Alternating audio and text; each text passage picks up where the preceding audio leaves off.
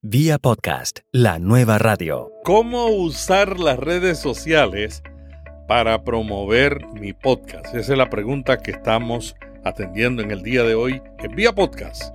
Las redes sociales son un canal importante para encontrar oyentes, interactuar con ellos y crearles el interés para que escuchen nuestro podcast. La gente va a Google a buscar y nos podrían encontrar si tenemos un sitio web con un buen SEO. Pero van a las redes sociales para interactuar. ¿Cómo podemos aprovechar el potencial de las redes sociales para que nos escuchen? La semana pasada hablamos de cómo hacer crecer la audiencia y mencionamos las redes sociales. Hoy hemos invitado a tres expertos en Pinterest, Instagram, Facebook y Twitter para que nos enseñen lo esencial. Dejamos a LinkedIn para un episodio especial. Hola, ¿qué tal? Aquí Melvin Rivera Velázquez, mentor de podcasting. Bienvenido a Vía Podcast donde contestamos tus preguntas sobre podcasting. Aquí te ayudamos a crear podcasts con contenidos que añaden valor, ganan confianza, construyen relaciones y te ayudan a lograr tus objetivos. Vía podcast. Vía podcast. Vía podcast es la nueva radio.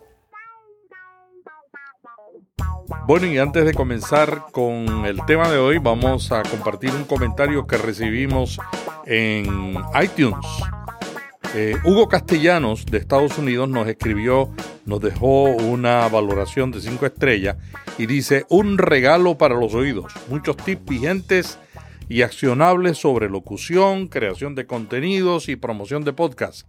Mandatorio para todos los locos que queremos comenzar y crecer un podcast. Firma Hugo Castellanos. No hay que estar loco para producir un podcast, pero ayuda, ayuda mucho. Bueno, y comenzamos con el tema de hoy. Cada red social es diferente. Lo clave es que descubras cuáles son las que usan tu público objetivo y te enfoques en utilizarlas. Si no tienes recurso y tiempo para estar en todas, yo lo entiendo, yo tampoco estoy en todas. Lo más importante es que estés donde está la mayoría de tu público. Comenzamos ahora con Pinterest. Pinterest es una red social que utiliza las imágenes y el video como principal medio de comunicación. Solicita a los usuarios compartir contenido de otras fuentes, especialmente de una página web. Anima a los usuarios a agregar enlaces en los posts. Obliga a los usuarios a editar sus imágenes antes de subirlas. Varios estudios señalan que Pinterest tiene una gran audiencia femenina, aproximadamente 70% y ellos desalientan a los usuarios para que no agreguen más de un par de hashtags por cada uno de los posts. Pinterest, por otro lado, anima a sus usuarios a compartir contenido desde una amplia variedad de fuentes para iniciar conversaciones, inspirar y generar tráfico web. ¿Cuáles son los tres consejos esenciales para usar Pinterest en la promoción de un podcast. Te cuento que Pinterest es una aplicación visual creada para inspirar a sus usuarios a tomar acción en sus proyectos. Habla Gabriela Higa, argentina, especialista en Pinterest Marketing. Gabriela produce el podcast Pincha, Marketing en Pinterest. Es el espacio de exposición ideal para creadores de contenido como nosotros, los bloggers y podcasters, ya que se utiliza como un buscador y como una herramienta de curación de contenidos. El contenido que vos, como podcaster, subirías a Pinterest van a ser imágenes verticales con enlaces a cada episodio en tu sitio web. Las puedes visualizar como si fueran portadas de revistas. Ahora, para darle visibilidad a tu podcast en Pinterest, es importante tener en cuenta que sus usuarios planifican sus proyectos con antelación y al hacerlo buscan ideas de forma activa. Por lo tanto, siempre hay que pensar a largo plazo y aplicar SEO desde el primer momento.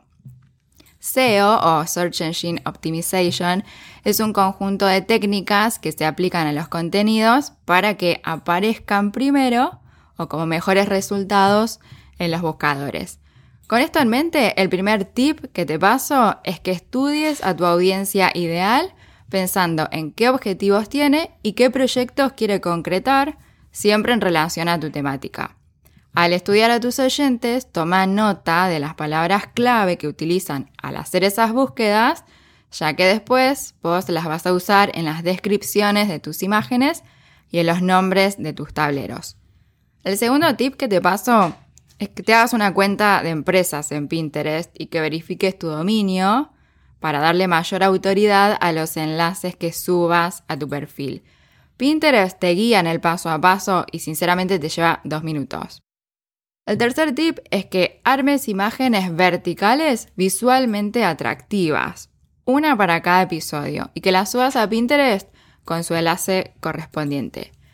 Al cargar las imágenes menciona las palabras clave en la descripción y guardalas en tableros relacionados.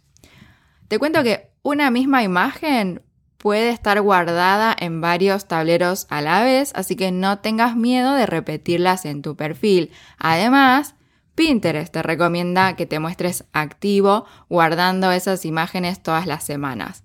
De esa manera, poco a poco vas a ir ganando visibilidad, interacción y más visitas a tus páginas. Esos serían los pasos básicos y más importantes para alcanzar a nuevas audiencias en Pinterest.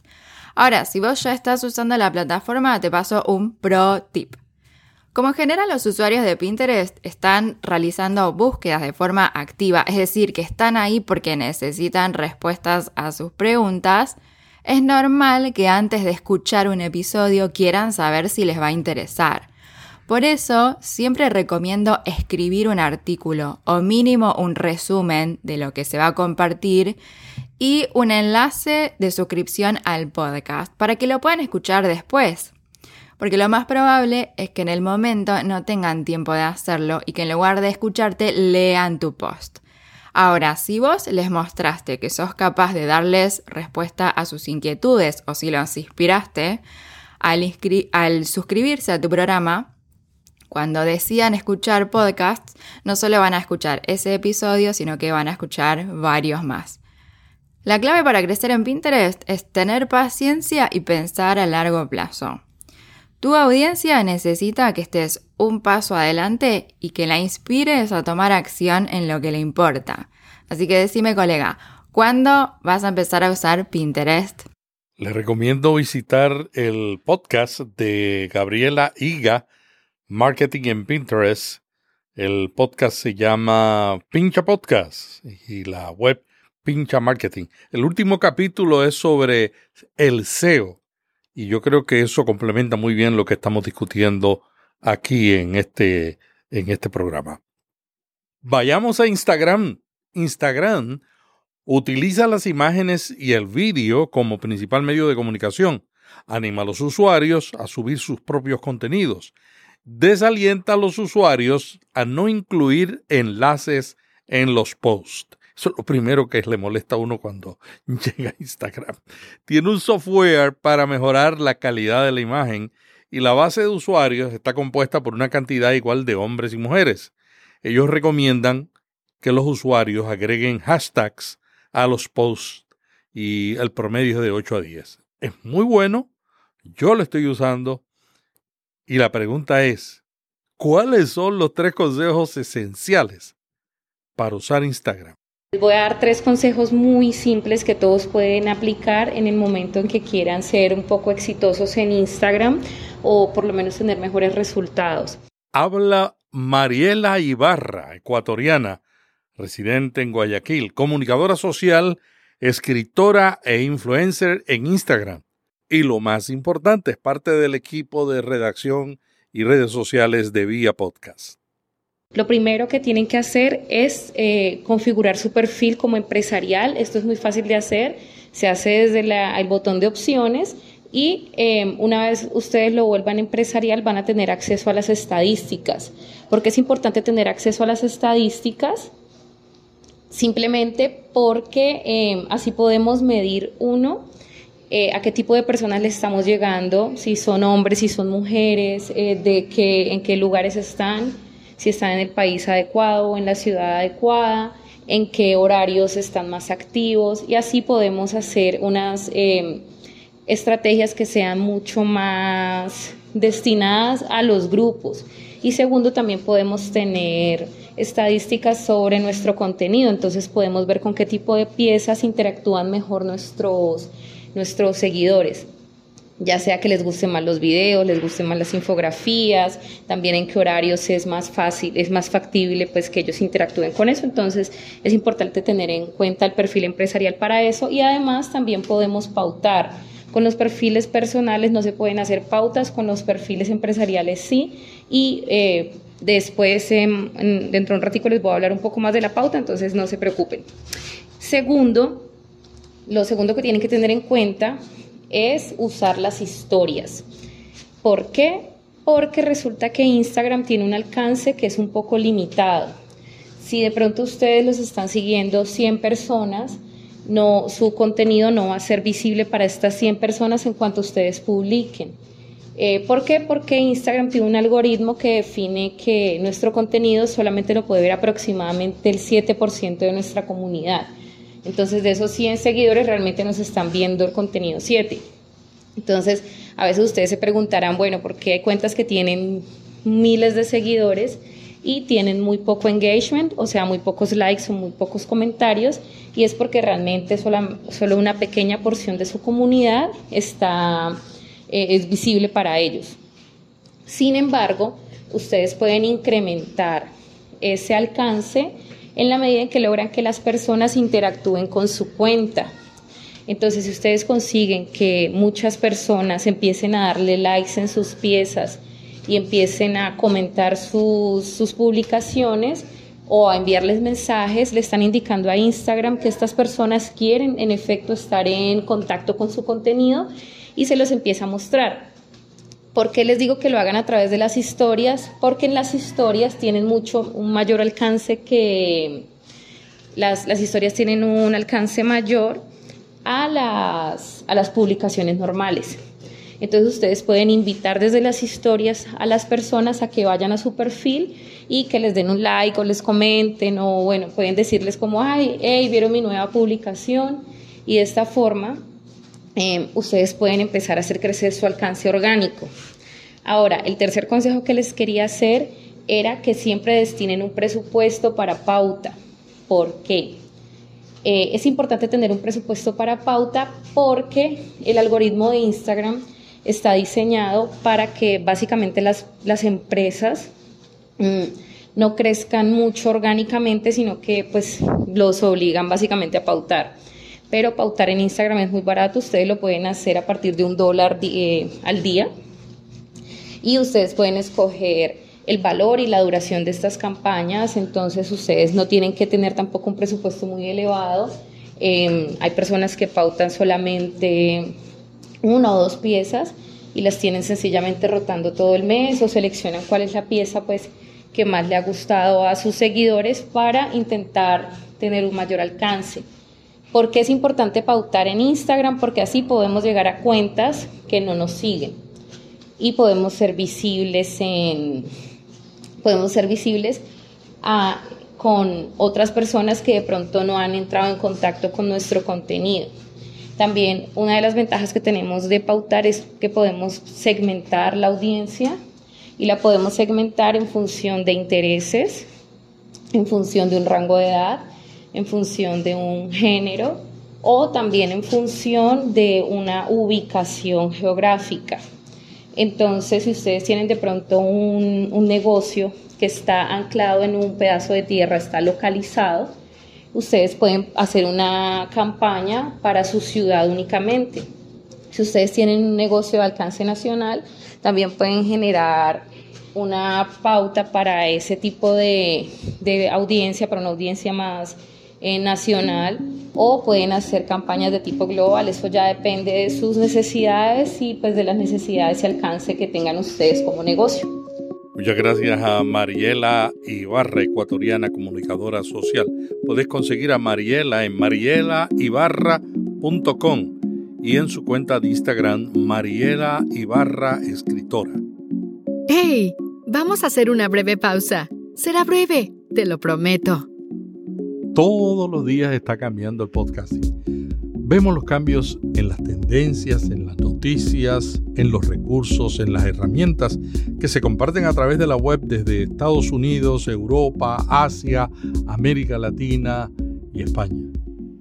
Todos los días nosotros cepillamos la web, te resumimos eso lo más importante, descartamos lo que no es tan importante y te lo ponemos en un boletín. El boletín se llama Vía Podcast y lo recibes inmediatamente en tu inbox si te suscribes. Hazlo ahora mismo, busca las notas y encontrarás el enlace. ¿Te diste cuenta? Siempre cumplo lo que prometo. Vía Podcast, la nueva radio. Ahora nos vamos para Facebook y Twitter. Estos dos animales son un poco diferentes. No hay duda de que Facebook es la meca definitiva para conectarse con las masas que hablan español. Allí están nuestros amigos, nuestros familiares, la gente que estudió con nosotros en la escuela. Facebook es ideal para mantenerse actualizado con un círculo social y por eso ha sido el éxito tan extraordinario que han tenido. Por otro lado, Usar Twitter es como ir a una conferencia en la que tú entras y le das las manos a todos y conversas rápidamente con cada uno. Hola, ¿cómo estás? Hola, ¿cómo estás? Esa es más o menos la diferencia entre Twitter y Facebook. La principal diferencia entre las dos redes es la forma en que pasan la información. En Facebook, primero debes conectarte con las personas antes de compartirles un contenido en Twitter, y esto es bien importante para los podcasters, puedes compartir información rápida sin obligación de seguir a nadie. En resumen, Facebook se centra en personas y perfiles, mientras que Twitter se centra en la información real compartida, lo que llaman tweets. ¿Por qué esto es importante para los podcasters? Les voy a contar una historia. En Notipod hoy el podcast que tenemos en otro canal y en este podcast vía podcast, cada vez que yo entrevisto a una persona, cada vez que yo menciono a alguien en el Notipod, inclusive cada vez que menciono un podcast recomendado, un podcast nuevo o una figura importante, yo me doy el trabajo de buscar el nombre de usuario en Twitter y cuando lo publico en Twitter lo publico con el nombre de usuario. Para que tengan idea, el mes pasado me respondió el director de productos, el gerente de productos de Google Podcast, diciéndome que la aplicación Google Podcast iba a estar muy pronto en español. Y yo le escribí y me contestó. Si yo no hubiera utilizado, si yo lo hubiera seguido a través de la red en Facebook, a lo mejor ni me aceptaba. Sin embargo, en Twitter, con una estrategia, uno puede ampliar el alcance de su podcast, puede ampliar el alcance no solamente del podcast, sino también de la gente a la que uno está entrevistando, porque ellos tienen su comunidad, ellos tienen su grupo de seguidores, que cuando sale el, nombre de usuario de ellos, ellos lo ven y lo comparten, y eso permite que se extienda la posibilidad de tú tener más visitas. Esa ha sido mi experiencia y yo amo a Twitter. Yo amo a Twitter porque está, es una comunidad más empresarial que Facebook. Sin embargo, el público que yo tengo en mi, en, mi plan estratégico está allí. Entonces tengo que darle importancia. Igual que a Facebook. Pero Twitter es un bebé cariñoso. Yo lo que hago con las fotos, otro, otra experiencia que he tenido, eh, por lo regular, yo utilizo, y lo mencioné en, un podcast anterior, para crear las imágenes de las redes sociales, yo uso una aplicación de similar a Canva, pero que me gusta más que se llama Adobe Spark Pose. Y me gusta más por la facilidad de yo cambiar los tamaños eh, que también se puede en Canva, pero a mí me encanta esa aplicación. Hay algo que me tiene encantado. Y yo lo que hago es crear dos imágenes. Creo una imagen, una imagen de 800 por 450 píxeles que la publico en la web y la publico en Twitter. Y luego, cuando yo publico el enlace de mi blog en las redes sociales con una imagen de 800 a 450, me sale bien en Facebook, me sale bien en todo. Por supuesto, no me sale bien ni en Twitter, me sale muy chiquita en Twitter. Y Instagram tengo que crear una. Así que yo creo dos, dos imágenes. Una de Instagram y una para Twitter. Y en las demás pongo solamente el enlace. Mi experiencia con Twitter y con Facebook. Ahora la pregunta es, ¿cuáles son los tres consejos esenciales para usar Facebook y Twitter? Bueno, si hablamos de usar Facebook y Twitter como base de, de viralización de nuestros episodios, creo que hay tres puntos fundamentales. Habla Esteban Lanzani, argentino, consultor de social media en la TAM Cross y conductor del podcast Social Media Bondi de la red comunicarles.fm. Trabajar eh, los adelantos. Esto es, los episodios tienen un antes, durante y después de producirlos, ¿no? Entonces, en la previa podemos trabajar un adelanto con preguntas y respuestas, con eh, encuestas enfocadas en el tema que queremos tocar, eh, conocer la opinión en base al tema que queremos abordar de quienes nos siguen en Facebook y Twitter. Tenemos una comunidad, tenemos personas del otro lado que nos pueden dar un, indicio de cómo piensan, de qué les parece tal tema, eh, cuál es la valoración que le dan a tal o cual personaje, incluso buscar consejos sobre cómo abordar temas. Creo que es muy importante la continuidad de publicación en Facebook y en Twitter para no perder la trascendencia, para ser recordados constantemente y, y, todo el tiempo hay gente nueva que nos, va a estar mirando. Eso es, eh, eso es básico. Todo el tiempo hay gente que va a empezar a conocer de nosotros desde cero. Entonces, siempre estar eh, en esa continuidad de publicación, en ese antes de los episodios es buscar fidelizar a través de, la información, de cuándo son nuestros episodios nuevos, cuándo se publican, qué temas tratamos, cuáles son los invitados, cuál es la profundidad que le damos, cuál es la experiencia que tenemos, eh, mecharlo con actualidad de podcasting. Hay un montón de temas que podemos hacer eh, visibles para construir la comunidad.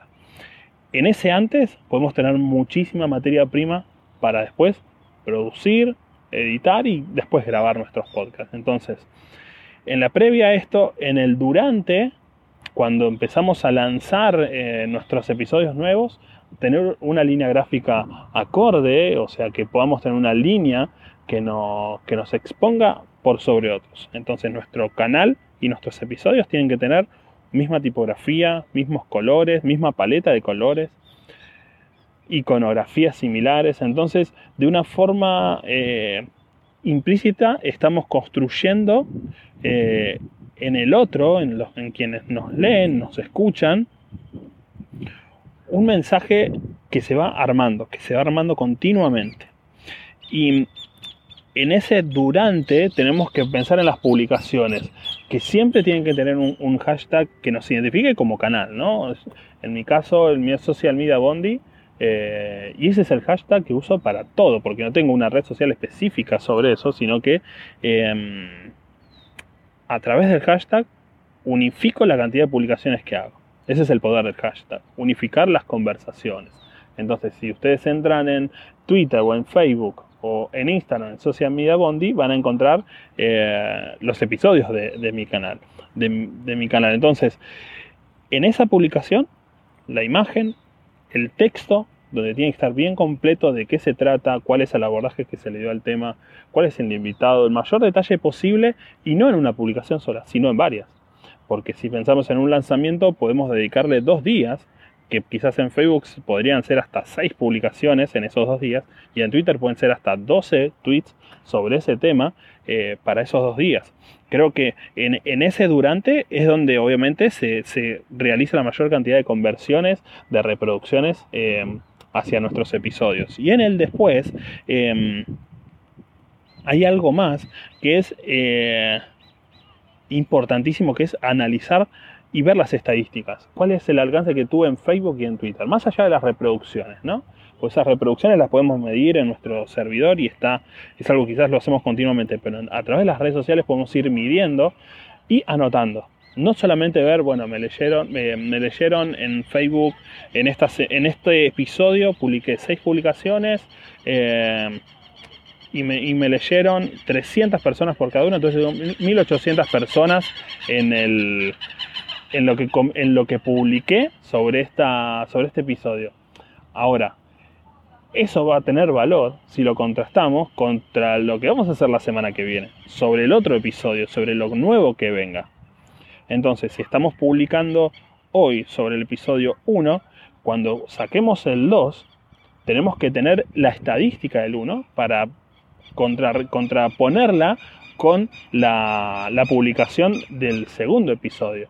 Entonces, esto lo podemos hacer en Facebook, en Twitter, sobre todas las cosas porque es la base de mayor interacción em, e incluso podemos llegar a encontrar factores mayores factores de viralización que los normales.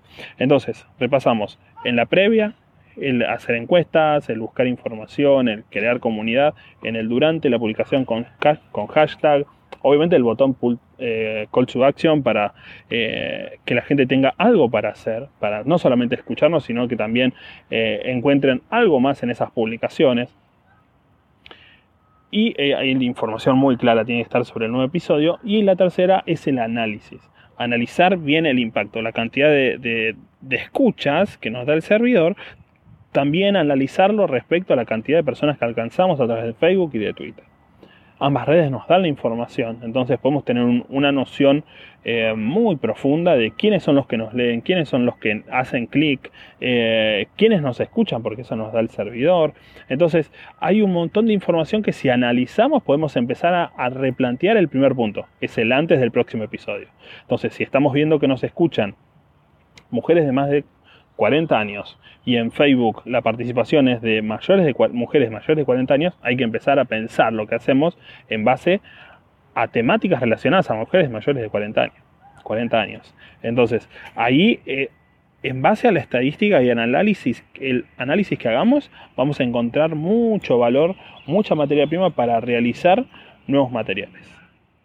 Muchas gracias a Esteban Lanzani, argentino consultor de social media en Latam Cross y conductor del podcast Social Media Bondi. Pueden conseguir a Esteban en estebanlanzani.com y en Comunicarles FM. No quisiera cerrar este programa sin compartirles una nueva tendencia que yo creo que todos los podcasters tenemos que estar pendientes porque tiene una gran capacidad de ayudarnos a conseguir nuevos escuchas.